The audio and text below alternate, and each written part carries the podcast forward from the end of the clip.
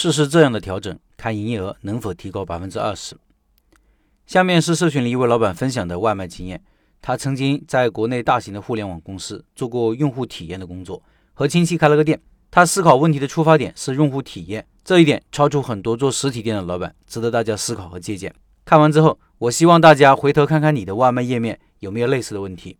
老板说：“总结一下我最近对于外卖平台上的店铺的调整和修改。最近我把店的外卖策略调整了一下，精简品种，减少分组，集中宣传特色产品。先说一些大致情况，我是开店小白。”和一个亲戚一起在老家天津开了一家川式面馆，主要是卖改良过的川式面条。去年十二月份开业的，附近有一所大学，还有几个银发为主的居民社区。大学上课期间销量还行，但一旦放假就差很远。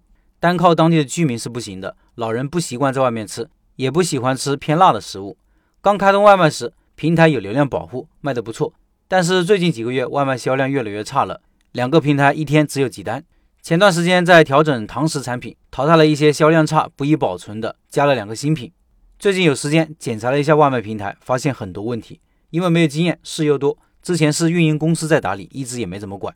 发现有以下几个问题：第一，商品的条目太多，分组太多。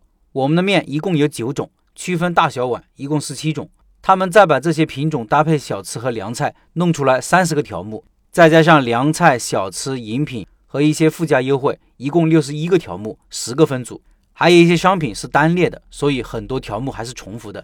这么多分组，这么多条目，顾客可没有耐心一一看完，看得烦了，肯定换别家了。少而且精，才能让顾客最大可能选中我们的特色主打产品，喜欢的下次重复购买，这样就避免了第一次选的不是那么有特色的产品，从而不再复购了。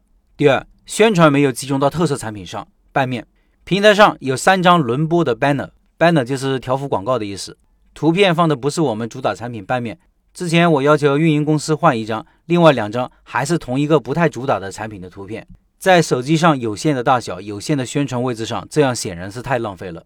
第三，第一个分组是顾客打开店铺首先看到的，但现在放的是一些附赠产品的图片，而不是主打产品的特色面，这也是在浪费给顾客第一印象的机会。